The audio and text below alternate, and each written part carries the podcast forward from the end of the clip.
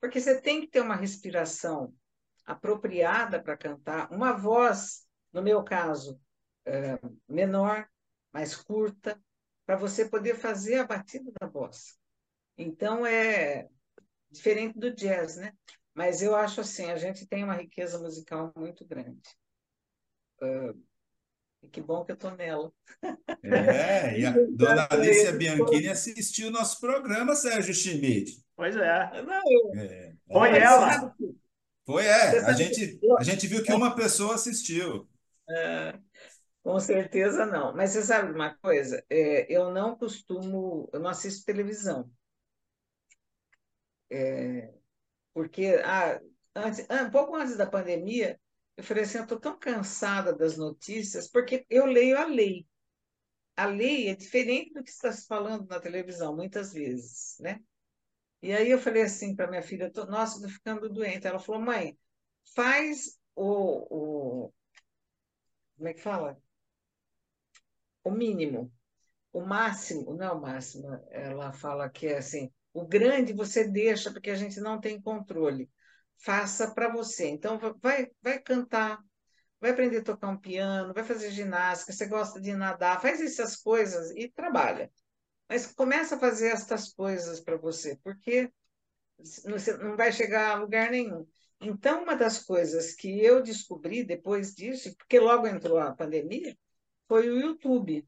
O YouTube é um negócio muito rico. Então, você quer assistir um podcast de uma excelente entrevista? Você pega o canal de vocês. Tem outros canais, mas pega o canal de vocês, que deixam uma coisa livre para a pessoa, né?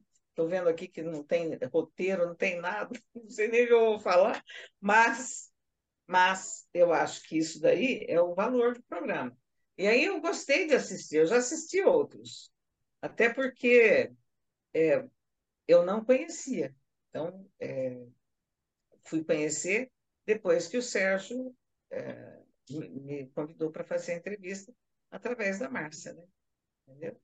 Então, eu, eu vejo assim, que o YouTube tem coisas para você assistir assim, do que você quiser.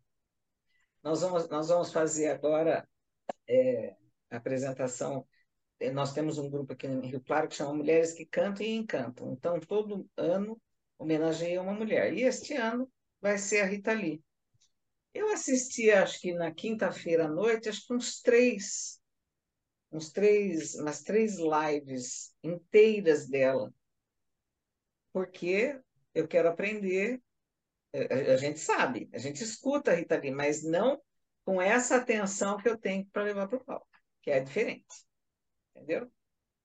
Escutar por escutar é uma coisa, mas para levar para o palco é bom que você conheça um pouco mais o que ela faz com a voz, como é que ela se comporta. É, porque o YouTube ele é muito interessante. Na verdade, as redes sociais inteiras são muito interessantes desde que você pesquise, né? e não deixem ela te formatar em cima daquele algoritmo idiota que te entrega o que é interessante para eles, né? Mas se você tiver um pouquinho de paciência e pesquisar, você vê coisas maravilhosas. Porque a televisão, é, eu... eu venho de TV, né, Alice? Então você sabe como é que funciona a coisa por lá. A própria gravadora, que é o teu mundo. Eu, eu, eu produzi muito clipe para gravadora. A gravadora é uma formatação que te dá. Eu vi muita banda super bacana que o diretor artístico na época me mostrava. Eu, como eu era produtor, eu falei: olha essa banda aqui. E eu olhava bandas e falei, cara, eu quero fazer um clipe dessa galera. É, mas a gravadora não quer contratar, porque eles agora estão procurando, sei lá, pessoal de pagode. Nada contra pagode, funk, nada contra nada, mas tipo, eles só querem aquilo naquele momento. Então, eles acabam formatando o mercado, né? É, é porque formata, formata o mercado. Então, é, que, é, que é uma grande discussão, né? Essa. Ah, em que momento que eu vou ah, fazer sucesso? Você sabe que às vezes as pessoas me perguntam onde você quer chegar? Em lugar nenhum, eu quero ir. Eu só quero ir, eu não quero chegar. Eu quero ir. Então, por exemplo, é, a, eu, eu tenho certeza que o meu caminho ele está sendo formatado aos poucos pelas pessoas que estão chegando na minha vida né? Ah, teve o pontapé inicial? Teve lá com a minha mãe, meu pai? Teve, lógico. Se eles não tivessem cuidado da minha formação musical, eles não, eu não teria nada hoje para dar. Eu tenho porque eu tenho uma formação musical. Uh, não tenho, não sei as notas musicais, mas eu tenho essa essa questão de saber quem é quem, quem cantou o que, quem compôs. Eu sempre tive essa curiosidade, né? Então, isso sim para mim tem um valor imenso. Ah, então eu não sei onde eu quero chegar, nem, nem faço planos, porque aos 67, como esses dias eu fui no médico do coração, ele falou assim: Nossa, parabéns, uh, 80 anos com certeza. Eu falei: Nossa, nunca mais volto aqui. Ele falou assim: Nossa, mas por quê? Você está tão boa. Eu falei assim: Só 13 anos? Não, eu quero 30, vou mudar de médico. Alice, você sabe que esse negócio de idade, pô, às vezes a gente conversa muito, eu e o Sérgio, né? A gente não é mais garoto, enfim, a gente também quer ir e a gente está indo. Mas em algum momento hoje a gente falou, né? É, por que que você não, de repente, foi para o direito e não começou antes tal? Eu, eu acho que nada é por acaso e tudo tem um, um porquê. Por que que eu estou falando tudo isso? Porque eu queria lembrar uma história da sua família queria falar de uma outra mulher da sua família que também não era criança quando resolveu construir uma igreja. Minha avó E foi a Maria. única avó que você conheceu, que foi a avó Maria, mãe da sua mãe, que construiu uma igreja em Nova Odessa. Isso é muito louco. Você tem noção? Ó, tô com os olhos cheios de lágrimas. Eu gosto de fazer Maria, isso com as pessoas, não sei por é, a minha, avó- a minha avó Maria era uma mulher muito forte. Eu sempre conheci minha avó como uma mulher muito forte.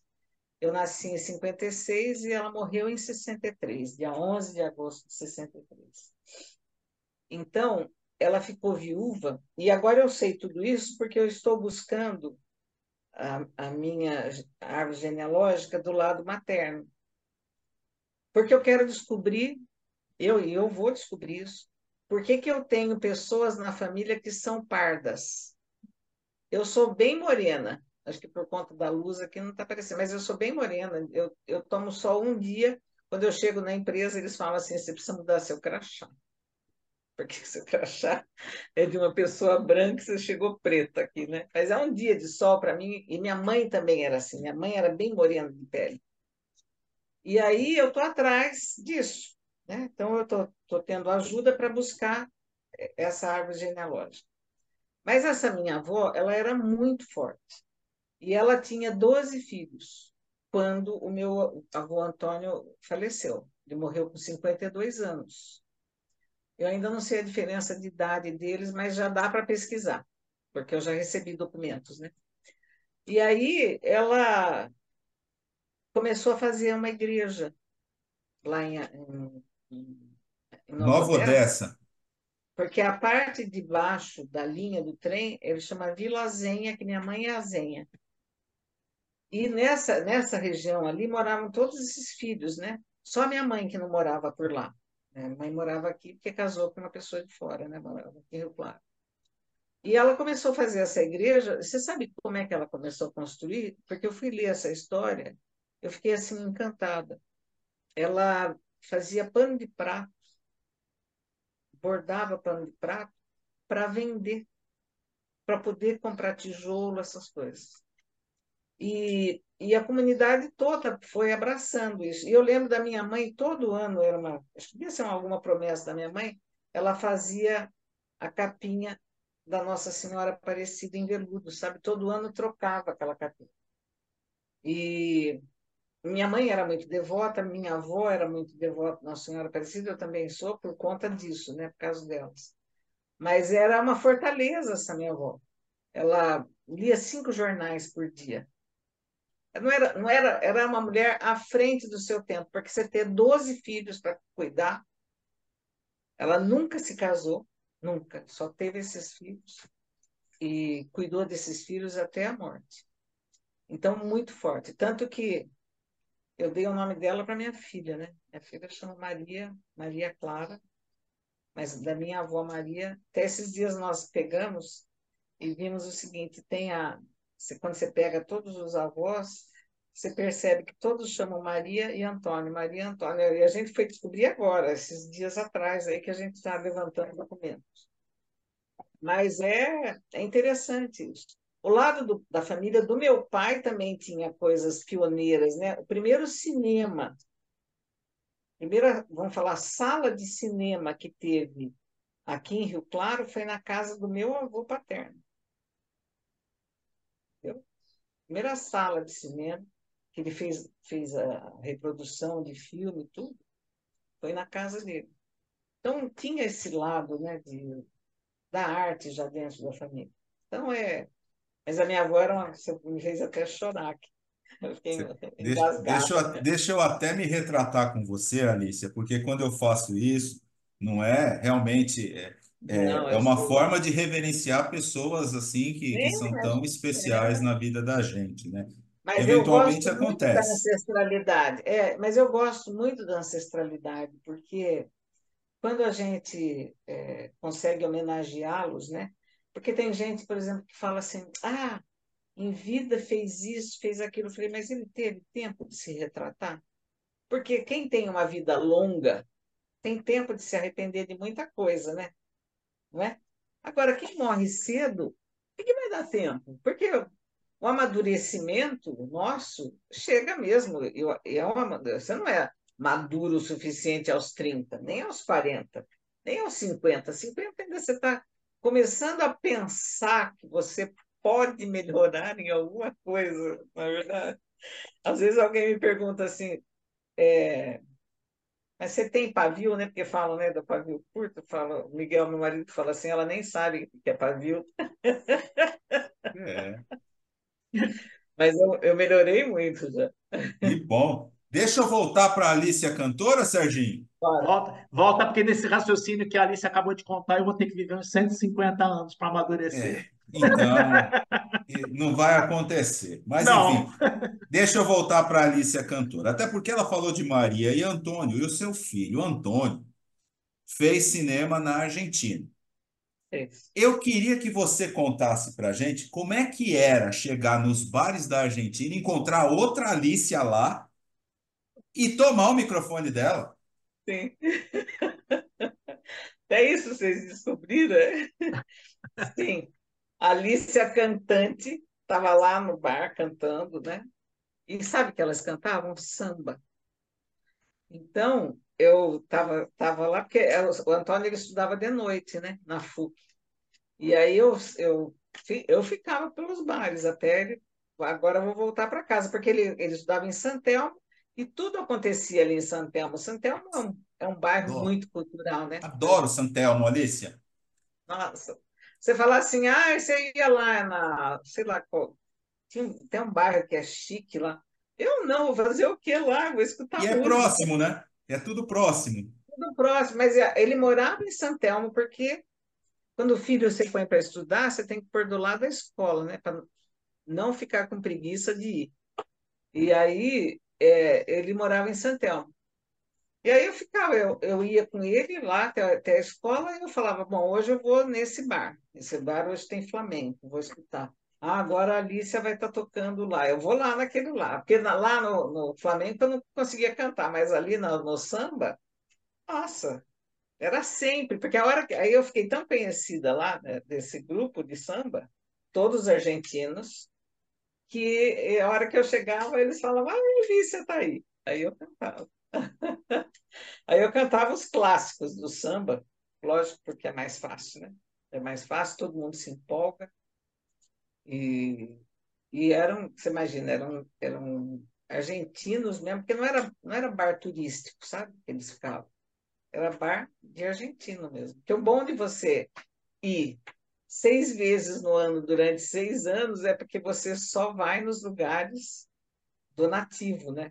Você não vai no turístico. Você vai no lugar que não Santelmo, tem brasileiro. E Santelmo é um bairro boêmio. Boêmio? Nossa, eu saía muito lá. Porque ele saía 11 horas da faculdade e, ele, e aí eu falava assim, ah, me encontra que eu estou em tal lugar. Eu já estava enturmada, porque é, eu fazia isso sempre, né? Porque eu sempre falava assim, mas por que, que você vai tanto, né? Eu falei assim, porque dos filhos a gente sempre tem que trocar o travesseiro. A gente tem que ir para a casa deles para trocar travesseiro, porque a gente precisa saber como eles estão andando, é, com quem eles estão andando, ver se está faltando uma coisa, ver se está faltando. E também porque os travesseiros da Argentina são muito ruins, são muito pequenininhos, baixinhos, assim. Eu ia mesmo trocar travesseiro. Mas Santelmo estava num lugar muito bom ali, bar pra caramba, enfim. Mas olha, Continua, né? continua, eu não tenho a menor dúvida, eu adoro Santelmo. Fiquei hospedado algumas vezes, eu ficava hospedado lá e ia a pé para os outros lugares, ou pegava táxi, enfim. Mas deixa eu te falar uma coisa. Pelo jeito, não era só a sua xará Alicia ou só os argentinos que gostavam de pedir para você cantar samba, não. Porque eu sei que tem uma cantora lírica de Piracicaba, a Aninha Barros, que também não pode ver você chegar, né? Não, adoro a Aninha. Ó, tô aqui com os olhos cheios de lá. A Aninha, ela é generosíssima, porque é, ela, ela fica em Piracicaba, né? Então eu saía do trabalho, eu ia para lá, para Piracicaba, a hora que eu chegava no bar, ela alta. Alice, chegou! Vai dar uma palhinha hoje. Aí eu só cantava as duas, eu cantava duas músicas, né? Mas tanto que por muito tempo eu só cantei Não Deixe o Samba Morrer, porque é exatamente isso, né? E ela é assim, e ela é generosa, né? Porque alguém que dá, não deixe o samba morrer na noite para você cantar, é porque gosta muito da gente, né? Porque é um, vou falar, é um dos sambas que todo mundo para para fazer o coro, entendeu? É, é Então, lindo. é lindo, né? Aninha, vem falar com a gente, Aninha. Vou, vou passar o telefone dela para vocês. Só aqui com os olhos lá. E assim, eu gosto muito da Aninha. Muito, muito. Uma menina assim de grande valor. É uma cantora lírica mesmo, mas ela é um contralto, sabe? Ela tem um vozeirão também. E uma graça de pessoa. Ela, ela lota os lugares. E eu fico muito feliz com o sucesso dela, porque ela faz o povo alegre, né? Porque não tem coisa mais gostosa que você ver gente no samba, né? Serginho, ali você vai ficar desidratada, tadinha. Por quê? Normal. Eu sou uma pessoa emotiva, né? É, ai, ainda bem que a gente, ainda bem que a gente viu a pauta antes, né, das perguntas que a gente ia fazer. Ah, então, tá vendo? Nada, só surpresa. Esta é a sua vida. É. Serginho, deixa eu Vai, já te vai. falar, já te falaram que a sua voz parece com a da Ana Maria Braga? Algumas vezes me soa, me, sim, eu nem tenho isso anotado aqui, é uma coisa que, que veio agora. Já te falaram isso? Não, com, a- com aquela a Com a apresentadora? apresentadora. O Não, eu até vou prestar atenção, mas não. que que você acha, Serginho? Nada a ver? Estou viajando? Tá viajando. Ah, então estou viajando. Então vamos lá, vamos falar do que interessa, vamos falar de música.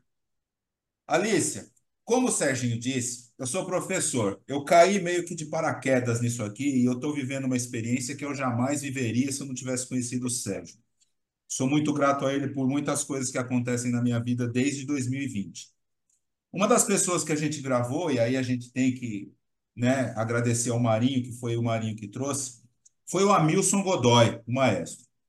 Mas eu queria saber de você como é que foi ouvir um elogio do irmão dele, do Adilson, que disse assim: Eu nunca vi uma vogal tão clara.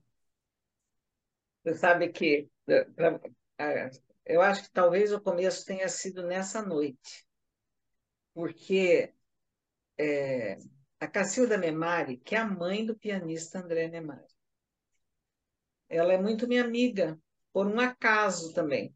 Fui num casamento em Ribeirão, tô lá para tomar café da manhã no hotel, eu escutei um piano, eu deixei o café da manhã na mesa, meu marido falou, onde você vai? Eu falei, vou atrás do piano. A hora que eu cheguei, ela estava tocando um piano de cauda embaixo da escada. Eu não a conhecia, eu falei, embaixo da escada? Coisa, não pode, você tem que, né? E aí ficou minha amiga, tudo. Foi, e aí um dia ela me convidou para fazer um show com ela lá em São Paulo, num, num pub. Eu falei, ah, eu vou. Um bistrozinho, na realidade. E, e aí ela falou assim para mim, sabe quem que vai? O Adilson Godoy com a mulher. Eu falei, nossa, o que, que eu vou fazer? Né? Mas eu ia cantar Lua Branca. Uma das músicas que eu ia cantar era Lua Branca, cantar Mulambo, essas coisas. Aí ela falou assim, não, tranquilo, Alice, tranquilo. E aí eu fiquei nervosa, porque eu não tinha palco na minha vida. Eu tinha essa aqui, cantar com a Alicia lá, samba, né? Que é diferente, é a hora que você fala, não, você vai cantar, porque quem vai fazer a, dar a palhinha é muito diferente de quem vai cantar no show, porque a responsabilidade é igual, mas parece que é mais relax fazer.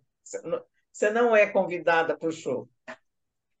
É, e aí eu falei, nossa, eu não consegui nem olhar para ele, porque eu, eu, eu olhei para frente, assim, aquelas técnicas que você faz para não ficar nervosa, olhei para frente, a hora que eu passei, ele me segurou pelo braço e falou assim: Você está de parabéns com essa voz. Eu nunca vi uma pessoa com uma vogal tão clara, que eu nem sabia o que, que era isso, para você ter, vocês terem noção.